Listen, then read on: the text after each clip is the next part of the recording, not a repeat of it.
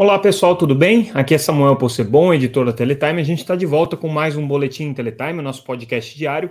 Hoje trazendo o que foi destaque no Teletime é, desse dia 24 de agosto de 2022. As principais notícias que a gente vai destacar aqui estão disponíveis é, lá no site www.teletime.com.br. Se vocês quiserem acompanhar, está lá tudo disponível gratuitamente. Podem se inscrever para receber na newsletter também. Então vamos começar com algumas notícias importantes do dia. É, a primeira delas é uma informação que a gente dá em primeira mão. As concessionárias de telefonia fixa entraram com mais uma ação na justiça contra a Anatel, dessa vez questionando metas é, de obrigação de construção de backhauls previstas no Plano Geral de Metas de Universalização 5, que é o Plano Geral de Metas de Universalização que vale praticamente até o final da concessão agora. Essas metas são o quê? Tá? É importante a gente entender isso para entender o contexto em que essa briga está colocada. É, as operadoras que são concessionárias de telefonia fixa, notadamente a Oi, a Telefônica, mas também em menor escala a Algar e a Sercontel, é, todos os anos precisam cumprir uma série de determinações que estão colocadas nesse plano geral de metas de universalização.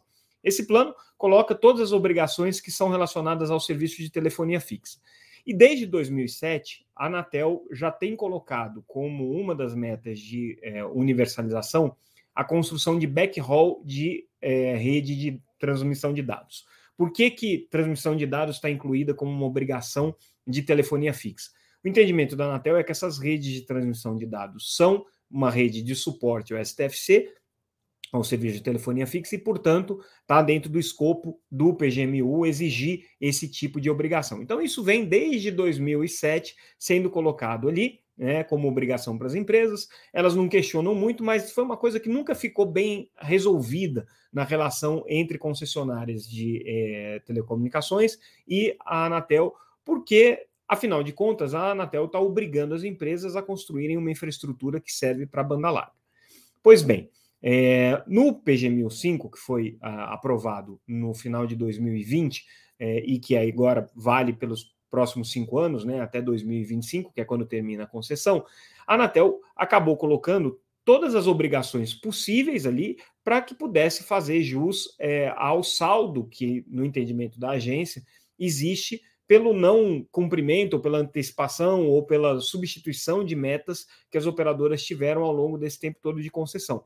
Então, algumas metas que foram aliviadas, por exemplo, obrigação de instalação de orelhão, é, diminuição do, das lojas de atendimento ao consumidor, tudo isso foi gerando um saldo no entendimento da Anatel, que acabou sendo descontado aqui. E quando o PG 1005 foi aprovado, veio ali é, uma obrigação gigantesca de é, atendimento de municípios com infraestrutura de fibra ótica de 10 gigabits por segundo. A Anatel colocou é, 2,5 mil municípios, ou seja, 2.500 municípios brasileiros e localidades brasileiras é, dentro de uma lista do que deveria ser atendido. São mais de 50 mil quilômetros de fibra, ou seja, não é pouca coisa. Né? Há um custo estimado aí pelas contas da própria Anatel de 3,75 bilhões de reais que vão sair justamente desse saldo que a Anatel calculou que as empresas teriam ali a compensar é, o, a Anatel, compensar a União, pela, pelo não cumprimento, ou pela antecipação de metas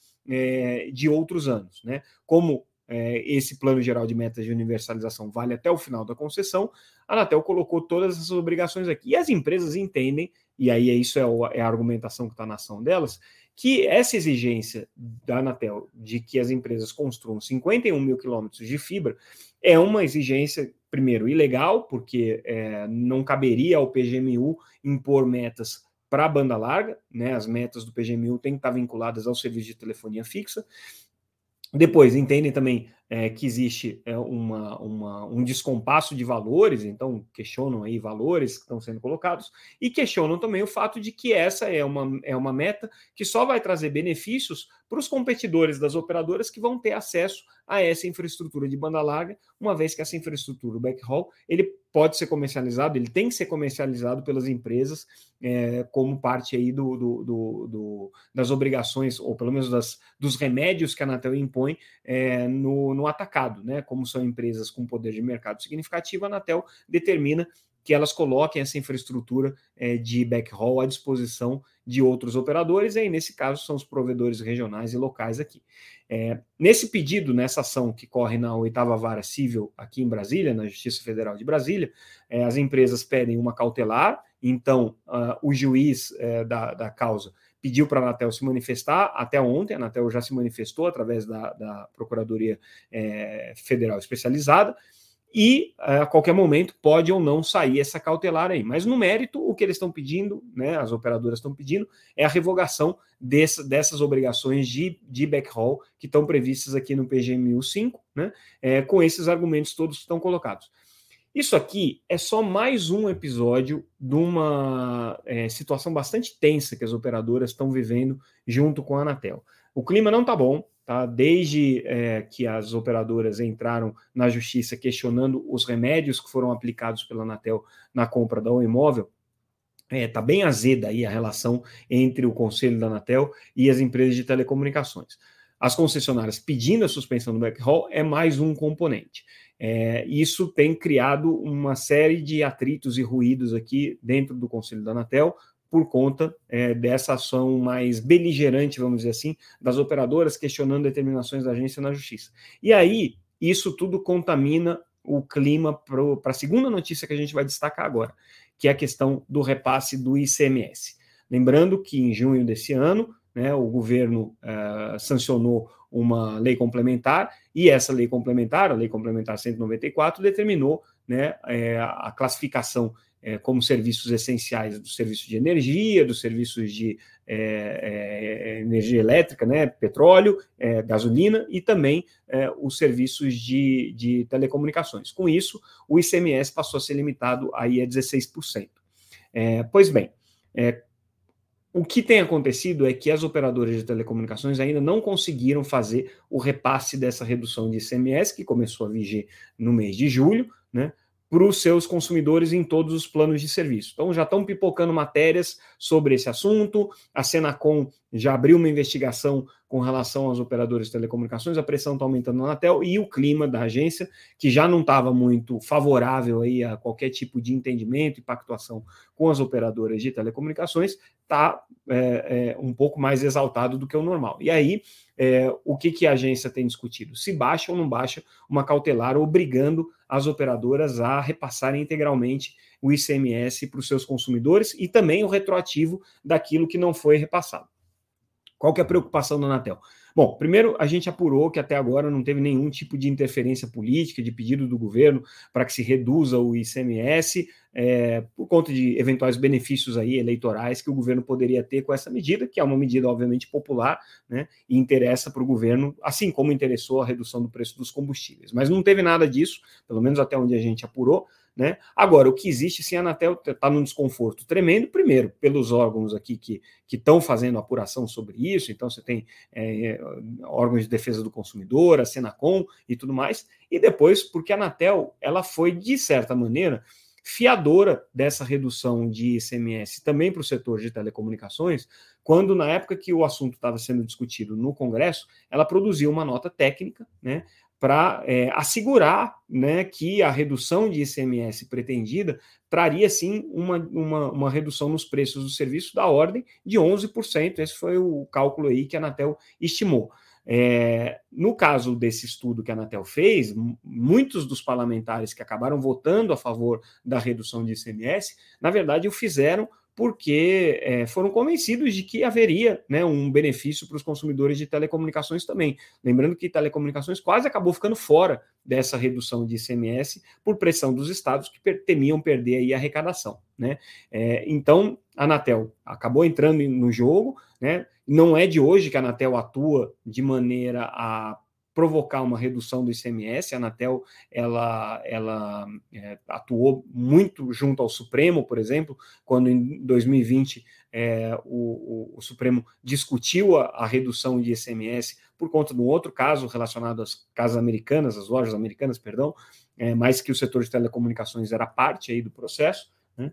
É, então, na, na, ocasião, o presidente da Anatel, Leonardo Euler, teve no Supremo, fez uma argumentação, uma sustentação no sentido de é, que o Supremo reconhecesse que telecomunicações é serviço, de, de serviço essencial, né, de grande valor para a população e que por isso mereceria ter o seu ICMS reduzido ao teto de serviços essenciais e não mais ser praticados as alíquotas malucas que a gente tem aí de 25%, 30%, 35% em alguns estados. Então, é, a Anatel sempre advogou por isso. Aí fica muito chato para a agência quando existe definitivamente uma lei que força a redução de ICMS, é, as empresas não repassarem. Né? Então, o que as empresas têm alegado é que tem dificuldades operacionais, logísticas e tudo mais, mas bem ou mal já se passaram dois meses aí e as reclamações de que não houve redução de ICMS em todos os planos começam a pipocar com cada vez mais intensidade. Não por acaso, né, é, a Claro, a operadora de telecomunicações, anunciou nessa quarta-feira é, justamente a, a, redução integral do ICMS, que o compromisso, né, reafirmou o compromisso de, de repassar é, integralmente a redução do ICMS e é, se comprometeu também a repassar retroativamente nos meses em que ela ainda não conseguiu fazer. A argumentação da Claro para não ter feito até agora é que existe uma questão sistêmica vários dos sistemas, dos, do, do, do, do, softwares de TI que a operadora usa para poder fazer o faturamento, a bilhetagem dos serviços, né, a emissão das notas fiscais, o, o, o, pagamento de imposto, tudo isso precisa ser ajustado em função de cada um dos planos, né? São sistemas diferentes, dependendo do serviço de telecomunicações que você está falando tem questão dos combos, né, dos, dos serviços que se cruzam ali na, no faturamento, varia também a forma como o imposto é recolhido de estado para estado,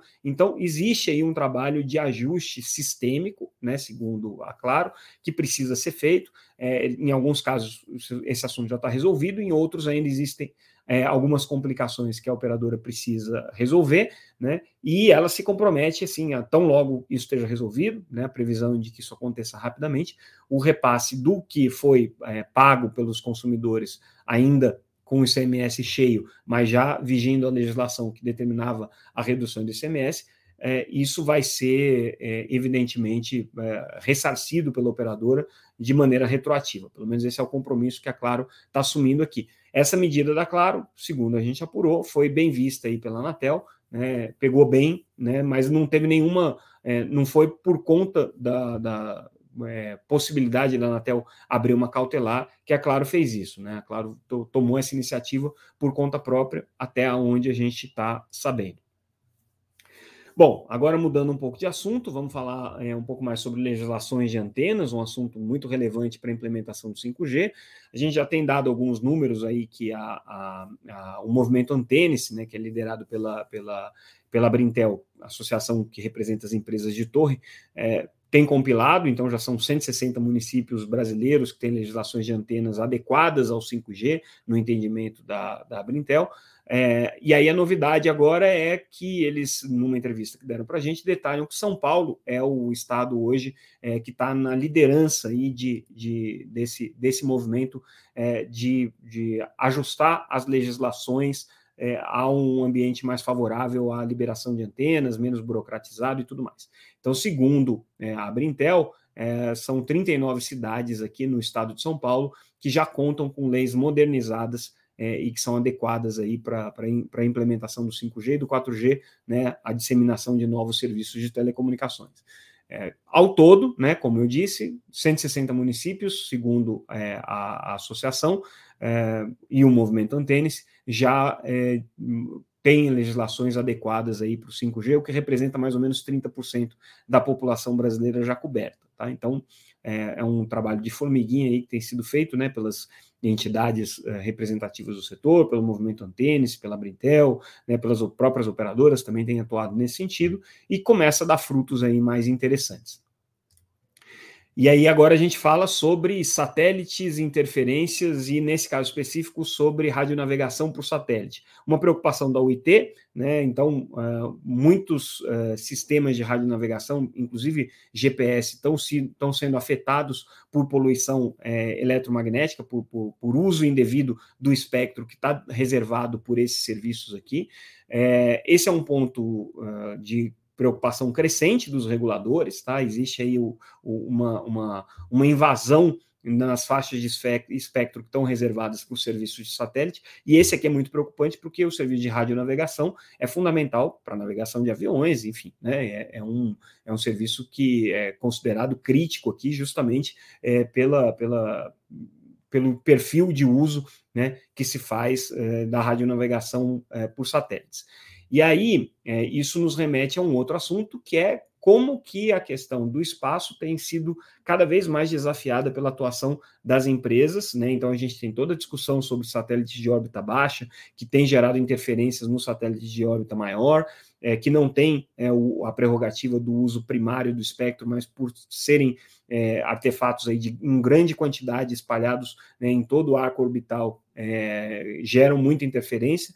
E esse é um assunto que tem crescido aqui na preocupação dos reguladores. Então, agora a UIT se manifestando sobre esse assunto, a gente vai ter é, a conferência de rádio comunicação agora na Romênia, que esse assunto também deve ser debatido. A Anatel estava é, é, cogitando levar uma, uma proposta de encaminhamento sobre esse assunto. Então, é um tema cada vez mais relevante e é que a gente vai discutir no nosso Congresso Latino-Americano de Satélites, que acontece no dia 1 e 2 de setembro, no Rio de Janeiro, semana que vem. Ainda dá tempo de vocês se inscreverem, se alguém tiver interesse. O evento é presencial é, no, no Windsor é, Marapindi, é, fica na Barra da Tijuca. Ah, a gente vai ter lá a participação da Anatel, com o presidente Carlos Baigorre, com o superintendente Vinícius Caran, vamos ter a presença é, do Ministério das Comunicações, com o secretário Maximiliano Martinhão e outros é, representantes, os principais lideranças da indústria de satélites brasileiro e muitos convidados internacionais para discutir justamente é, esses desafios que o setor de satélites tem enfrentado, em que espectro é uma questão cada vez mais crítica. Então, todo mundo convidado aí para o nosso evento. Entrem lá no site satélitesbrasil.com.br. Vocês têm mais informações sobre inscrição, programação completa, quem são os nomes confirmados e tudo mais. E com isso, a gente encerra o nosso boletim de hoje, pessoal. Agradeço mais uma vez a audiência de vocês. Amanhã a gente volta com mais um boletim Teletime, trazendo as principais notícias do mercado de telecomunicações. Até mais, boa noite.